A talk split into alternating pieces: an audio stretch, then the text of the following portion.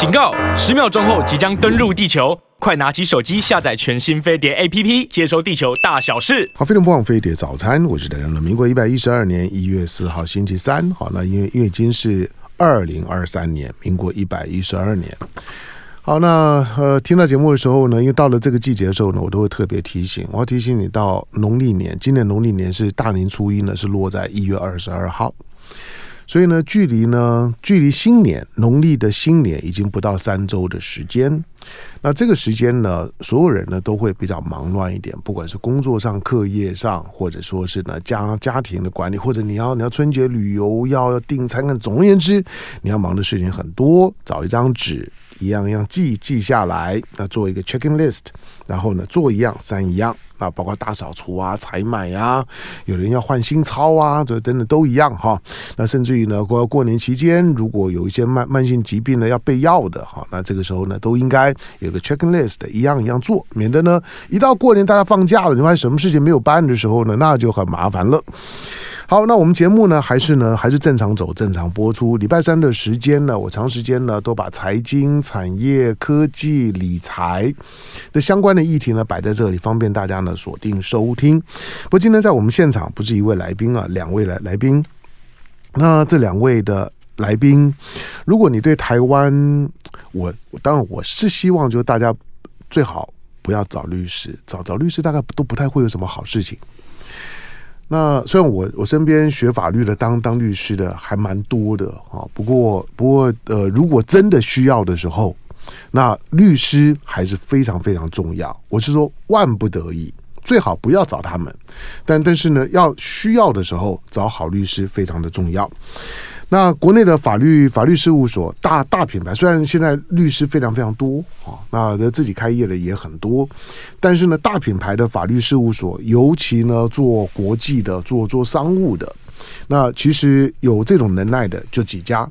那在我们现场的呢，两两位的大律师，来，我介介绍来宾，第一位来自万国法律事务所的合伙律律师陈一鸣。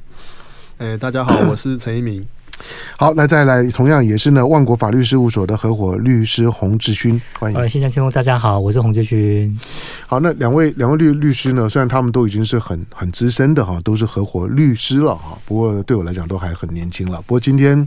两位来呢，是因为我我看到这本书，这本书呢，天下文化出版，那书名叫《问鼎》。好，那我看到之后呢，这本书一方面上面挂着万国法律事务所的大大的品牌，我看到之后，我当然会觉得这个是一个。嗯，不，不是一般法律人说书写，因为挂着万万国的品牌，我当然就要特别看一下。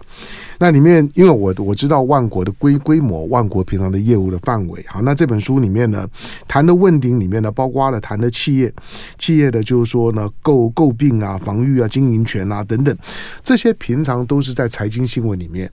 常看到的。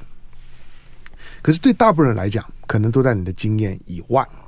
不过有两个领域，第一个就是说，如果你是你是经营者，或者你是股东，那他可能跟你就很有相相关，你大概呢就非常需要呢去理解这方面的知识脉络，以及在运作的时候里面的一些一些的细节。第二个就是说，跟大部分人会有关的，就是如果你是一个投资人，你在你在资本市场里面，你会经常看到这方面的讯息。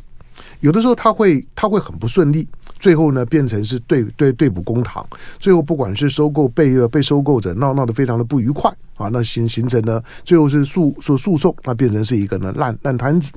但是也有的似乎很顺利，但是不管怎么讲，任何一家的公司一旦面临到这些问题的时候，基本上面呢都都是资本市场里面的重大讯息，它都是重讯，大部分重讯处理，因为它跟投资人权益息息相关，所以你。你还不能够完全的不懂，就是最少你要看懂新闻。好，那我先先请教两位律律师来，哪哪位回答一下？就是说你们你们平常都都很忙了，干嘛还写书呢？我想，哎，我是陈一鸣哈，哦、我想我先先来回答一下这个问题啊。嗯，就是呃这几年因为公司法的修正，然后、嗯嗯、变成说呃经营权的案子变得特别的多哈。嗯。那在经营权纠纷案子特别多的情况下面，呃、欸，我们媒体上面其实看到了很多这样子，不管是公司派或市场派，嗯、他们各自这样子每天在这些议题在攻防了哈。嗯。那在攻防的情况下面，我们认为说，诶有需要说把我们这几年一些参与的经验，或者是我们观察的心得，嗯、透过一个比较呃简单的方式，好呈现出来，让呃一般的民众可以了解。好，那。呃，过去像我们事务所出版类似像这样的出版品，我们都找这种很像出教科书的出版社。嗯，好，那我们这一次首次跟天下文化合作，我们希望透过一个比较呃亲近一般读者的方式，然后然后让大家都可以更了解这个议题，这样子。对，这这是我注意到的，没没错了，就是说。如果如果你到三明啊、五南啊去去去找那类似的东西，你大概可以找到一些一些上课的材料。但第二个，它很它很生硬，然后对一般的阅阅读者来讲，它有门槛，而且不够不够 friendly，所以你很难从里面呢去吸收到什么养分。但是因此，这种的书写它本身能够能够比较的亲近，同时里面如果有很多实物经验。能够举一些的 case，那对大家来讲呢，就更容易懂，更容易吸收。好，那我我从一些从一些基本的问问问题问起。刚刚谈到公司法，有公司法没有？呃，公司法修改前、修改后的时候，它为为什么差别这么大？为什么这种的诟病的纠纷呢就会特别多？呃，第一个哈，过去因为呃少数股东召开股东会的方式没有这么便利，嗯，好。嗯那前几年公司法修正以后，过半的股东，他如果人数凑得齐，他就可以去自己召开股东临时会。好，所以变得 召开的门槛变低。嗯，那前一阵子就是呃前呃应该是去年吧，哈，那个关阳科我们也看到他们独立董事各自召开，嗯，呃股东临时会这个这个引申的争议，然后，那也是独立董事也可以独立去各自自己去召开，呃股东理事会，好就变。召开的管道变多，那大家如果诶经营上面有纠纷的时候，他只要有取得这样子基本的门票了，嗯，他就会想要去改选，然后把董事会拿下来，所以纠纷变多是因为，诶，我觉得法制上面当然是一方面强调股东行动主义嘛，我希望说股东可以更积极的参与，嗯，诶公司的运作，那但是事情从总是有一体两面嘛，哈，你方便的，那如果想要介入经营的人，那他就容易。诶，有介入经营的管道，纠纷就会变比较多了。嗯，那它不同的层次上了，大大部分的股东可能都跟我一样小投资人嘛，嗯、那连连新闻都看不仔仔细。嗯，大部分投资人呢，对公司的内部的运作，对对人脉，尤其对市场派是不是不了解的？那核心来讲，它就是一个经营权的争夺战，就是呃，可能可能对于。对于现在的现在的公公司方来来讲，他可能就是公司的创创办人，他也是公公司的经营者。可是当他到某个规模的时候，或者有有的时候是公司出问题了，比如说过过去有有一些公司出问题，他也会衍衍生成就是说呢市场派的觊觎，那大家就会想想办法在这个时候觉得就是我们讲秃鹰吧，就觉得这个时候呢就就想想要进来了，趁便宜那来抄底，那掌控的掌控经营权。好，这个对于。对于公司派来讲，当然会有不安全感，呃，因为这种公司法的修改了之后呢，会有会有不安全感。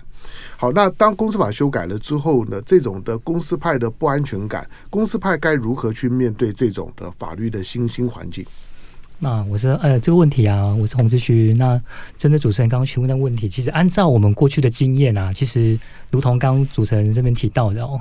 公司的所有的。决策，嗯，大部分其实我们用最简单的理解的话，大概是分成股东会跟董事会。嗯、对，那刚刚主持人特别提到，其实股东会的理解，我们可以用日常生活的理解来看的话，它有点像是我们国家的国会。嗯，那既然是国会，有人的地方就会有派系。嗯，那这个派系。按照股东会的结构来看的话，就是依照不同的股东结构的组成，可能会分成所谓的公司派跟市场派。嗯，那既然会分成派系的话，那一定就会有斗争。嗯，那这个斗争来自于，其实我们在进行攻防的时候，其实不论是你是哪一派，嗯，在进行这样子的一个派系的一个斗争的过程当中，那当然要知己知彼，要先了解彼此之间的筹码。所以有时候呢，我们应该要稍微了解一下，说，哎。既然公司要巩固在公司里头的经营权，那我的筹码有多少？那所谓的筹码是什么？原则上，对公司派或者是对市场派，他的筹码就是股份。嗯，谁掌握的股份多，对于以后开股东会的话语权，就就变变得更大。所以因此，在任何的争夺里面，其实了解手各自手上筹码是一个非常至关重要的因素，因为它会取决在你后续要如何去开展你后续的所谓的经营权争夺的一个斗争的一个手段。嗯，对，当然，呃。就公司来来讲，我们我们我们先先从一个一个公司派的视角。当我是一个经营者的时候，我我我可能就是就是创办人，那我经营的不不错。可是当我一旦要，比如说要在资本市场里面呢，我要上要上柜要要上市的时候，他大概就会面临到呢这种的风风风险。那我到底要？要释放多少的流流通资本、流通股数呢？在在外外头，以及我是不是还必须要随时注意呢？这些的流通股数，它有没有什么呃市场所允许，但是又又可能隐含着我经营权危机的这些的买卖的情况？这些其实它是不是不太很容易去去去把握？我我稍微再补充一下，主持人这个这个提问哦，嗯。这几年的经营权纠纷哦，如果是这种公开发行公司的，然后由市场派去介入的哦，嗯它大概都有一个模式可可循，然后，诶，基本上他们的操作方式大概都是这样，就是他一定一开始会少量的从市场上买一些持股，嗯，然后买买买买到他可以掌握一席的董事或者一席独立董事，最好是独立董事，好，那他进驻了以后呢，他大概会去关 先去收集这家公司的相关的营业的资讯啊，包含。呃，除了说他的资产状况以外，他会去了解说这家公司的董事会的经营啊，嗯、现任的公司办的经营到底有没有什么缺失了哈。那在这个过程当中，他当然还是会持续的加码了哦。加码除了刚才洪律师有提到了说他去买股份以外，嗯、有一个很重要的方式是什么？去征求委托书。嗯，他们会提早去布局了哈，去绑定呃一些委托书的通路商，好、嗯，那请他们去征求。那当真的要遇到他，哎，当真的他的条件成熟的时候，哈，他会配合他，哎，所收集到的这些资讯，然后，然后来对公司派进行一些打击啦。比如说，他会讲说公司派某一些商业决策是不正确的，嗯，他去取得这个，哎，号召要推翻公司派的这个大义的名号，了哈，然后接下来他就是会把他，哎，不管是持股或委托书，就就摊牌，然后进行改选的时候，就来来来做这样的挑战。那过去哈。在前几年有发生一件个案了哈，一家呃友俊公司哈，嗯，那当时状况就是，呃市场派其实非常的呃布局非常的绵密了哈，他们其实在呃股东会召开之前就已经绑绑定了一些通路商，嗯，所以当时的公司派他，呃当他惊觉说他要征求委托书可能会呃要输的时候，然后他其实当时已经来不及了。所以，除了持股以外，委托书的呃运用这件事情，其实在现在的这种经营权的案件里面，其实非常的重要了。嗯，特别对于委托书的这些厂，这这几家，我们都讲四大通路商嘛，好，四大通路商的互动，这个在平常都要有一些呃关系上的维系，跟跟他们之间的一些沟通管道要保持畅通了。好，因为我们我们常常，当然，如果如果你有在，你有你有买卖股票的，你有在资本市场里面呢有进出的，你当然也会注意到。呃，在很多地方，尤其在号号子啦等这些地方，大概都会有都会有征求委托书，嗯、看起来就就就是一个很很简单的柜柜台征求委托书，上面会告诉你说说我现在征求哪一些公司的委托书，好像就算是哎，你发现呢，你的你的你的你的持股呢在那个名单上面，可是对大部分的大部分的持股者股东来讲，可能也没啥感觉。我我看的时候，我从来不会不会过过过去看一下。嗯好，但是对于刚刚讲的四大通路商跟公司的经营权来来讲，这些的通路商的影响力是很大的，对不对？他们他们真的是可以在市场上面，就是就就是可以透过这种征求委托书的方式，慢慢的收购到足够他在公司里面搞革命的股股权。是。好，因为这本书里面呢，当然有有很多的实物的 case，好，这大概都都都是你们你们过去处理过的 case，因为这些 case 呢很有。它会比较让大家容易理解，同时也比较有临场感，比较有说服力。那我们刚刚讲的就是说，这种的股权的争夺，就像是呢政党之间的对的对抗一样，比较简单的理理解吧。你看到的这种的政政党蓝绿的对抗，公司派跟跟跟市场派，其实大概的那个基本的逻辑都就是我要掌控经营权。那我要掌控，当然大家的。手法跟逻辑不太相同，政治基本上面一人一一票，你要从选票的基础，但是呢，在商业市场上面来讲，商场上面来讲，钱 money talks。就是你有多少多少钱，你有多少股份，一个人拥有多少的股份，拥有多少的发言权，那这个呢，当然是不太一样的。好，那公司派第一个就是说，在在经你们的实务经验里面来来讲，公司派该如何？如果他不想就是经营权旁落。他应该在公司的经营、在股权的配置上面、流通上面，他该做什么自我保护的动作会比较是有效的？来进广告，回头之后呢，继续跟两位聊。好，飞碟魔网飞碟早餐，我是谭家龙。来，今天星期三的时间，那我访问了两位呢，万国法律事务所的大律师，他们都是呢万国法律事务所的合伙律师。那陈一鸣跟呢洪志勋呢，在我们的现场。好，那这本书呢，这是天下文化文化出版啊，那挂名呢就是万国法律事务所，书名呢叫问鼎啊，问鼎问鼎就反正就就就是要要角逐的意思了啊，问鼎天下。那一个副标题呢，经营权攻防策略，它的核心的概念就经营权。那有经营权就一定会有攻防。每一个当老板的，他除了要要寻求呢他的企业的发展获利。开股东会的时候，要面面对的那些奇奇怪怪的股东，尤其小小股东的问题五花八八门。大部分的老板，我告诉你，开股东会他都很烦的，他都都会觉得我就是来敷衍你的。好，但是里面有很严肃的部分，就是如果他感觉到有人呢在挑战他的经营权的时候，那股东会就变成是最严肃的部分。但是那种多半暗潮汹涌了。在股东会的现场，你在转播，你在看那股东会的进行提问的时候，你不见得看得出来，只有内行人知道里面大概有一些的状况。好，那然后我从第一个就是说，如果说我要保护我的经营权，我该怎么做？该做些什么？哎，我我们哈从过去经营权这些纷争的案例哈，我们我们在我们的书里面有提到，它大概有几种。简单的分类，然后我们有分成家族型、事业伙伴型跟呃外来势力型，然后那家族型的这种纷争哈，如果要预防了，那个其实通常的起因都是在于创办人哦，他的股权分配不平均所导致的啦。那股权分配不平均的情形大概会有几种，比如说呃他遗嘱可能写的不好，嗯，或者是他在生前的时候他分配的时候分配的不公平，嗯，然后导致他的。呃，子女可能之间因为这样子就产生嫌隙嘛，哈，这个在台湾的很多大家族都都有。那所以其实问题的关键在于你要怎么样子做一个合理的分配方式，或者你怎么样去做规划了哈。那这几年那种家族传承的议题很很夯嘛，很夯啊，到现在都还没有完呢。对。对啊，那家族传承它有它的做法嘛，比如说你透过信托的方式，那遗嘱当然是很传统的方式了，但遗嘱有的时候就是又不是那么有把握哈。遗嘱的方式、信托的方式，嗯，那现在看得到比较，诶、欸，现在也比较流行的就是用闭锁型股份有限公司了，嗯，例如说大立光的家族，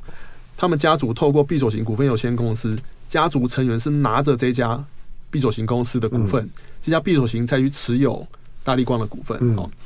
那闭锁型股份有限公司有个好处是它的章程的规定。很具有弹性啊，嗯，包含你怎么样子行使你的决表决，包含你股份怎么转让，它都可以做一些很弹性的限制，哦，所以对于股份的这个控制啊，其实是相对是有效的。嗯，那事业伙伴型哦，就一般外人进不了这个闭锁型的股份有限公司，设一个防火墙。对，没错。好，那我们讲第二种类型哈，这种事业伙伴型，通常大家就是创业的朋友，大家一起哦。一起合资开公司，那公司当然随着规模大，当然大家股东也越来越多了哈。啊，但核心持股的这些股东还是就是那几个人。那这些人，他们假设因为公司的膨胀啊，最后面有经营理念不合，发生纠纷的，这其实还蛮多的哈。那像这类的案件呢，哈，我们在书里面有一个建议啊，就是我们会建议股东签一份股东协议书，然后去约定说对公司重要的事项的决策有一个预先约定一个决策的方式，然后那。这里面还会涉及到一个，就你说这个东西并不在公司法里头，这个是个别公司对。应该要找律师事务所来谈定的。对，嗯，由律师来协助你去约定说哪一些事情，嗯，重要的事情哈，你要预先约定怎么决策，嗯，然后当纠纷发生的时候，决策有可能会发生僵局啊，可能解决不了哈。那在发生僵局的时候，怎么样子化解僵局？那或者是说，这个合约要在什么样一个条件下面要要终止哈？嗯，透过一个这样的方式，有个君子协定，然后让大家在将来遇到要呃有有就有状况的时候，有一个方向可以依循，然后那再来。第三种我们分类就是那种外来势力型的哈，现在比如说刚才提到，嗯，诶，可能是秃鹰啊，或者是市场派觊觎的这种情形，然后，那像这样子的分，像这样的类型哦，其实基本上，呃，公司派除了自己的经营绩效要好以外了哈，我想他自己市场上如果有人在购买他的股票，他自己要关心啊。嗯，我我觉得我们举前几年诶可以看得到的案例，例如说。大同，嗯，对啊，大同它的本业经营的不是那么理理想哦，股价不好，可当名下资产很多，所以，诶，觉得想要来做开发的人，他就会进来。那股票很便宜啊，是啊，所以他要买的时候很成成本不不不高啊。那只要你对流流通上面来讲稍微疏忽，大量的股权就可能集中在少部分人手里面啊。是是是，没错。所以所以大同就会有这样的状况，所以。对公开发行公司来讲，这种大的公司来讲，你你你大概就是平常你就是要除了经营绩效好，像你要保持你对市场的敏锐度，就是如果有有人买的比较多的时候，你要去关心一下，说为什么那个人要要买这么多，他的动机是什么了？嗯，那再看看洪律师有没有什么补充的？就像刚刚陈律师提到，我想回归到一个主轴，就像刚刚主任一开始提问的，公司派或市场派要如何进行攻防哦？嗯，这个攻防的战场。其实大部分大家都是在股东会。对，那股东会有一个特色，就是很多事情要进行表决。嗯，所以原则上呢，你只要能够掌握公司五十 percent 以上的股份，没错，你的表决就可能会过。对，那就像。主持人刚刚其实，在上上一节这边特别有问到了一个问题：有些公司要公开发行的时候，它的股权要释放啊，嗯，要慢慢的去把它稀释到分散到各个不同人手上。啊，这时候在进行股权设计的时候，就是一个很大的学问。嗯，所以大家其实常常可以在报章杂志上看到啊，我可以把我的股权稀释给我的关系企业啊，或者稀释给我的盟友啊，或者稀释我的策略合作伙伴啊。然后接下来，当这些盟友、策略合作伙策策略合作伙伴，或是我的关系企业，在进行股东会表决的时候，大家会站出来，共同支持现行的公司派的相关的那个决议的方向。那这样子的话，其实对于公司派的经营权的一个巩固，嗯就是一个最好的保证。那其实，如同刚陈律师这边提到的，为那为什么公司派会失守？就像如同呃，刚主任提到的，每个人只要是股东，就一定会去出脱手上的持股。嗯，那公司的经营状况可能有时候不好的时候，可能需要变现。嗯，那可能就会把我手上的一些持股出脱掉。所以，公司派手上的持股可能会基于各种不同的因素，比例会慢慢慢慢变少。嗯，当你少到某一定程度，当市场派觉得有机可乘，他认为他可以结合他市场派其他的盟友。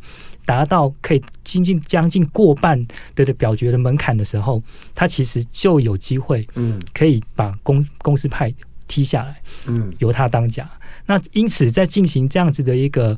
表决的过程当中，其实掌握股份的那一个多寡。一定都是公司派跟市场派的股东，一定要积极努力去去进行的。嗯、那当然，在我们书上其实有提了各种不同的攻防策略啊。那比如说什么白马骑士啊、毒药丸啊。那我想这样子这些内容，我相信大家在很多的教科书上面都有提到。但是回归到它的一个基本精神，就是我如何在进行表决的时候，我能够取得一个表决的优势门槛。对，只要我能够过了这优势门槛，我的那一个表决就一定可以拿下来。拿下来的话，经营权。等同就是已经是我手中的探囊取物一般。嗯，好，大部分的公司派当老板的，他如果他要注意，他都能够很敏锐、很及时的察觉有市场派的力量想要对他的公司毛毛手毛脚吗？他都可以察觉得到吗？嗯，这个在我们书上其实也有提到了哦。其实这个其实可以透过一些券商的一个协助，因为其实券商那边有每一个每一只股票，嗯，它当天的一些进出的状况，所以其实透过一些股票的买进或买出，嗯，其实大致上会有一个方向可以追，可以抓到说，哎，我目前到底市场上对我友好的友军大概有多少？那或者是你观测到一个对你可能已经有敌意的市场派，他已经积极在扩张他的势力范围的时候，嗯，透过这样子一个事前的一个警讯，也可以让公司派可以提早做一个阴影。嗯，那我觉得其实就像我们刚刚陈律师一开始提到的，就是公司派一定要非常注意我们现有手上的这一些掌握的筹码到底有多少？嗯，因为它可能会流失，但是它流失的时候，我们可以把它拿，我们可以把它找回来。那找回来的方式有很多种，不一定都要花钱去买，但是就如同我们可以找一些策略合作合策略的合作伙伴进来一起帮忙，也都可以。但是这个过程当中，在采行任何的策略之前，你一定要先了解自己手上的筹码到底有多少，嗯、你才有办法知道说我接下来要花多少的心力、多少的资源去找这些友军进来这一个局里面，来帮公司稳固现有的经营权。嗯，好，诟病啊，或者是介入经营权，是现在的商商场，反正几乎它的主主轴了。就在在在相关的这些讯息来讲，我们呢每每一年。那你都会看到呢，大量的这种的企业的诟病。那企业的诟诟病，有的时候是基于财务，有时候是基于策略啊，基于它未来的发展的方向啊。你看到看到诶，这种在在美国呢更普遍了。好，但是经营权之争，它纯粹呢可能呢对对对标的呢就是呢，我要我要我要借着就是说股权的持有，而且挑一个呢最适当的时候，那取得呢足够的股权。然后呢，取你而而代之，那那个呢，就纯粹是一个一个企业的经营权的斗争的问题。我们刚刚讲的是公司派，有有时候当然有我我没有我没有经营企业的经验啊，有时候有时候我就很好奇，就是说这些公司派的老老板在干嘛？怎么会让自己搞到搞到后来，就是人家呢都已经兵临城下了，你都还搞不清楚状况。然后我说的股东会啊，股东会大部分暗潮汹涌。没有到最后摊牌的时候呢，其实参加股东会，你是一个小股东，你是看不懂里面里面在这干嘛的。那真正要摊牌的，只有呢要对决的呢，那那那两个高手知道要出大事了。好，所以一般的小股东，你呢，你的的股权呢，可能呢就交交付就就委托了。那大概就就是呢，你能够参与的最极限。可是对公司派来讲，如果你真的有心想好好经营，不管你的公司的特性是是什么，你想好好经营公司，可是又要又要避免了这种。这种因为在某些的条件因素有利的情况之下呢，这种的这种市场派呢对你的狙击，觉得哎，这个时候呢是我发动的时候，或者我就对这家公司有兴趣发动狙击。公司派其实呢，对于除了经营的方向本身，除了公司的业务以外，对于股权的变动的这一块，要保持某种的敏锐度。但是我我我这种话题就是说，一般的公司派，一般一般的老老板，他有能力或者他有心力可以去做这一块吗？有没有有没有专业的，就是说可以帮忙他去做做这一块的？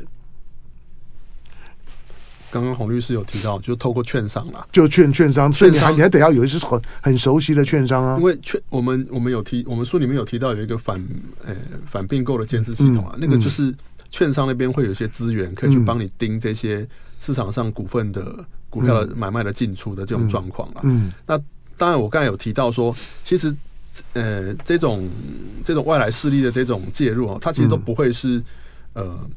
你一觉醒来发现，哎，怎么兵临城下？大家都不会是这样的，嗯、那都是渐进的过程啊。嗯、那刚才我有提到说，这些市场派的进入啊，他通常都一定会先去选一席的董事或独立董事的。嗯、其实，在外人在进来的时候，这个时候你就要嗯保持警觉了。你就感觉说，哎，你就要感觉，嗯、因为我我我举个例子嘛，呃，不只是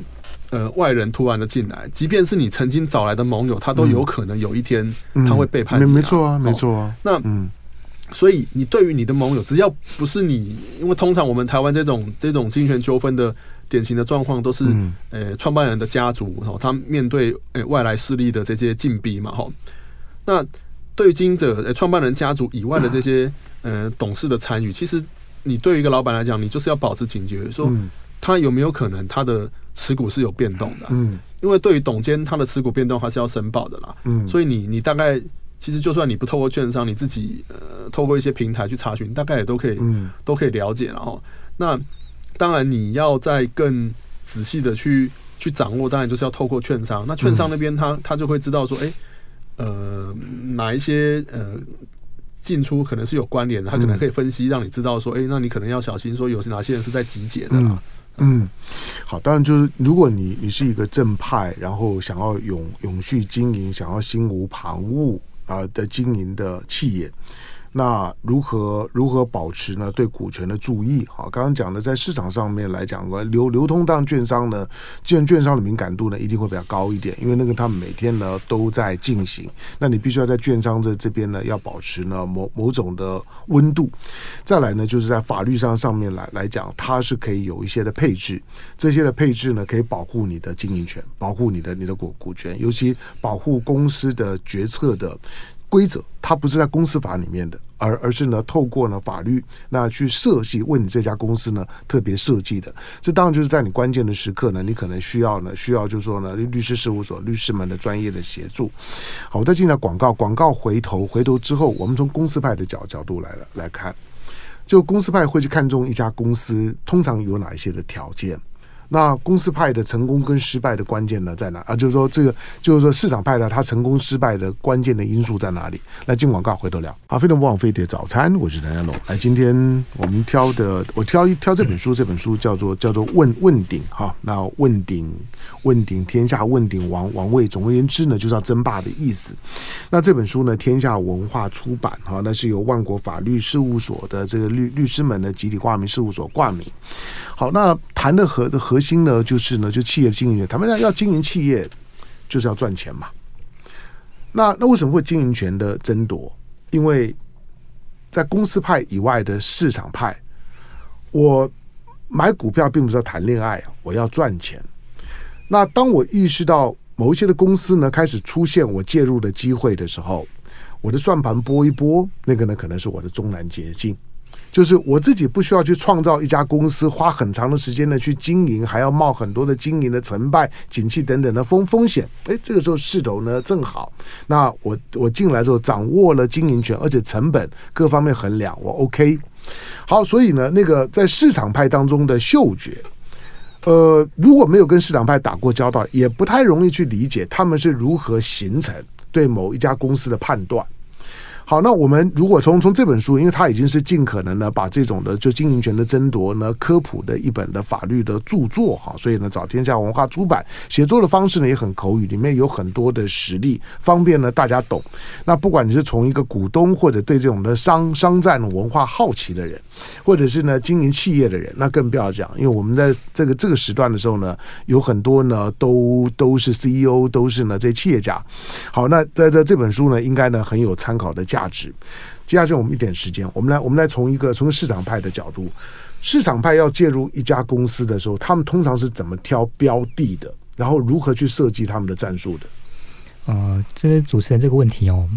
我们提一个几个我们我们的观察给线上的听众这边做参考。嗯。其实大家可以观察一下哦，因为现在很多的公开发行公司，大部分的市场派其实原则上都还蛮稳固的。嗯，那这个稳固的原因可能有有几种，可能是来自于说家族的力量协助了这一个公开发行公司的公公司派的稳固。嗯，但这种家族力量的这一种稳固的方式，其实会有个隐忧。这个隐忧是来自于世代的传承的过程当中，如果没有事先把未来的这些股权的那个结构，嗯，作为一个适当的安排的时候，当这个传承出现断层的时候，在同一个同一个世代之间发生兄弟鬩墙的这个状况时，公司派原本稳固的那个那个江山哦，就开始发生动摇的状况哦。那这时候其实就是给市场派一个介入公司经营一个最好的机会，因为他已经发觉有一派的。一小部分的公司派想要离开既有的那一个族群哦，嗯、那这时候如果市场派不叮无缝的蛋，没错没错。那接下来市场派呢，如果借由一些手段拉拢了这个部分的公司派，瞬间他搞不好就可以集结成过半的那一个表决的那个优势哦。嗯、那这时候其实，在下一次股东会的时候，就很容易的把既有的公司派踢下来哦，然后取而代之哦。那我想，除了这样子的状况之外，我们事务所其实也有处理过其他类似的状况。那我想这部分也可以由陈律师这边再补充一下。嗯，哎、嗯，我想我我可以举一个我们最近。可以看得到新闻上的案例嘛，就是泰山啊，泰泰对啊，泰泰山也是一样啊。泰山是前几年他们引进了龙邦的这个力量进来当，有点像白马骑士这样子了。嗯，那龙邦后来就自己的持股就越买越多，越买越多啊。哈，那现在看起来龙邦持股都搞不好都超过一半都有可能哦，龙邦就要来翻盘哦。所以你的意思说有引狼入室的味道吗？我们被告。没有，我的意思说，那个概念上面就是这样，就是本来是请请你进来帮忙去 support 我的。所以这个也是我刚才讲的，就是当你在引进盟友的时候，其实你对你的盟友是要。诶，一方面是要感谢他，一方面也要提防他了。我我认为这个是确实是有必要的。所以，我我们在书里面我们提到一个观念啊，即便你引进盟友啊，跟盟友之间可能也要有一定的协定啊，看看说，嗯，当这个盟友或许有一天跟你的理念不是那么一致的时候，有没有退场的的方式啊？这个可能要先做一个。预先的安排，然后那回到刚才主持人，这都是可以透过法法律，对对，透过我认为可以透过股东协议的方式来来股东协议，对，嗯，但这就要找找找法律事务所了，对，嗯，因为因为股东协议这件事情哦，可以约定的东西实在太多了，太多了，包含说你对公司的重要的职务的的规划哦，诶，比如说谁有提名权，然后我们要支持谁哈，那。董事的席次怎么分配？嗯，然后到说你的股份的转让，转让的方式要不要限制？嗯，那如果转让的时候，呃，没有要转让的的那一方，是不是有优先的承购的权利？嗯，好，然后到方呃股东会表决权的行使要怎么样子约定那个共同行使的方式？嗯，然后再来是如果发生纠纷，好，或者是说。诶，是不是要约定一定的期限？哦这股东协议书也也不见得是呃永远存续嘛？是不是有一定的期限，或者是一定的这个终止的条件？然后我想这个很重要啦，特别是呃这几年我们的实务上面，最高法院对于呃股呃表决权居住契约，表决权居住契约是股东协议当中的一个很重要的条款啦。嗯，去约定说在股东会的时候，你表决权行使的那个方向要怎么去约定的一个这个一个约款哈。那这个约款在实务上面，呃的运用很多哈。那前几年公司法修正的时候，已经承认了，嗯，所有的非公开发行公司可以去做这个，呃，表决权居住契约的约定，然后，那但是留下一个缺口啦，就是公开发行公司可不可以做这件事情，然后，那我们的观察，目前最高法院对于公开发行公司可不可以做表决权居住契约，大概有两种不同的见解。哦，那看起来目前还没有统一，在。呃，台信银行跟财政部之间对张颖的那个案子当中，这是有名的案子。当时的最高法院有指出了哈，如果你的表决权拘束契约的约定了哈，没有违反呃公司治理的要求的话，基本上应该还是要同意他了。嗯，那但是后来呃，好像晚个一两年，最高法院有另外一个见解哈，是一个应该是浩兴公司的案子哦。嗯，那他的见解，他就是回到比较早年的保守的见解，认为说。这样的约定哦，其实是对诶股东权益的一种伤害了。然后认为是，因为还是有小股东嘛，你大股东都讲好，小股东权益就被牺牲了。没错，对。哦，他认为这样的约定基本上是违反公序良俗，是无效的。了。嗯，所以目前最高法院看起来是他的见解还没有那么的一致。嗯，哦，那当然。或许未来还会有新的案例发生的时候，大概就会可以再用最高法院再再表态看看最后面他的采取的见解是什么样子呢？好，简单讲，公司经营权的攻防，它是一个动态的过程，而这个过程当中呢，除了像公司法的这种的基本的规范之外，其实是有很大的法律的介入的的空间的。那它里面涉及到很专业，同同时也跟公司的就是说呢个别的特性啊，很私密的部分，嗯，就是它需要就是说在必要的时候，不管从公司派或者市场派的角度来讲，可能呢都需要呢法律的帮忙去巩固到自己的阵线。最后一个小问题啊，就是从小股东。这种的零股的小股东，他唯唯一会遇到的就是收购委托书，嗯，甚至于到到底是被谁收收购，你可能都都不 care。到最后呢，当你呢，当你哎，我我我我是这家的股东，可是呢，他们竟然像呢吵吵起来了，你可能才关心一下，说我到底是委委托给谁？那股票在我的手里面呢，可是委托书我我我已经交交付了。小股东呢，在这种看到呢，看到交付，大部分都会送你个小小礼物啦，或者是怎么样，又吸引你，你会觉得那反正我这个这没有用。嘛，那那就委托吧，赚个小小礼物，有的小礼物可能还很实用的，那你就交付了。从这些小股东的角度来讲，他该注意什么？我觉得小股东哦，当然就是如同刚刚主持人提到的，如果你不想要这么麻烦，嗯，我想说，我就是买个股票投资一下嘛。然后那个你股东会决议干我什么事情，你只要让我股票会涨会赚钱就好了。啊，对啊，只要让我赚钱啊。对啊，反正那个表决只要不要影响我，只要会赚钱就好。大部分的股东，我想大家都是这样。但是其实就我们参加这么多公开发行公司股东会的经验来看，其实我们常常观察到有一些小股东，其实蛮积极的去行使自己的权利的，比如说他可能会直接参与股东会。当场就询问董事长说：“那你对于你的公司未来下一年度的的营运规划到底是什么？可不可以跟我们小股东说明一下？然后甚至呢，针对比如说，如果当时公司有遇到一些经营权争议的时候，甚至他当场还会问董事长说：你该怎么解决这个公司跟市场派两两派斗争，然后导致什么公司股价跌落这样子这样子的一个情况，要救救我们小股小股东的权益啊！在乎的是股价，对，所以一般来说，其实我想小股东其实当然。”一票，它还是一样是是一个有一个选票，所以我觉得，当然这个选票或许可能没有办法左右市场派跟公司派两两军交战表决的结果，但是其实在这个表决的过程当中，其实你还是可以透过一个股东会的一个形式，适当的让你的声音可以凸显出来，而且因为很多的那个。公开发行公司的股东其实都蛮盛大的。其实，在那个场合里面，你搞不好因为你的发声，可以集结更多散户的力量，可以形成一股蚂蚁雄军的机会，也是有可能的。好好的，这当然，但听听听起来蛮蛮鼓舞人心的。不过在实物上面会发生效果的机会微乎其微。但我们在讲的是小股东，并不是像阿土伯这这这这种阿阿阿土伯阿土伯，你不要觉得他叫阿土伯，他已经很大只了。好，那我们讲的就是像我这种的散户，可能有人就一张两张零零零股的，你可能呢会遇到的唯一就是收购委托书。我只是说，当你有投入的时候呢，就稍微关心一下。你至少该关心一下，为什么会出现这种的情况？嗯、我刚刚讲苍蝇不叮无缝的蛋。表示公司的经营权一定出现了裂缝，经营权出现裂缝的时候呢，经营阶层大概就很难专注在经营上面，这对公司的业务各方面一定是会有影响的。这是小股东基于自己的权益保护，当有经营权之争的时候，你就应该多注意一下。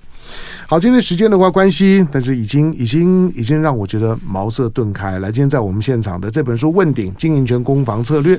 那万国法律事务所呢，呃，他们的他们的这些律师们的。这集体的书书写，因为他们这方面的专业的法律事务所，天下文化出版。感谢今天到我们现场，那为大家呢导读那这本书的万国法律事务所的两位的合伙律律师陈一鸣陈律师，感谢，谢谢主持人，谢谢各位听众。好，以及呢洪志军洪律师，感谢，谢谢主持人，谢谢现场听众，谢谢。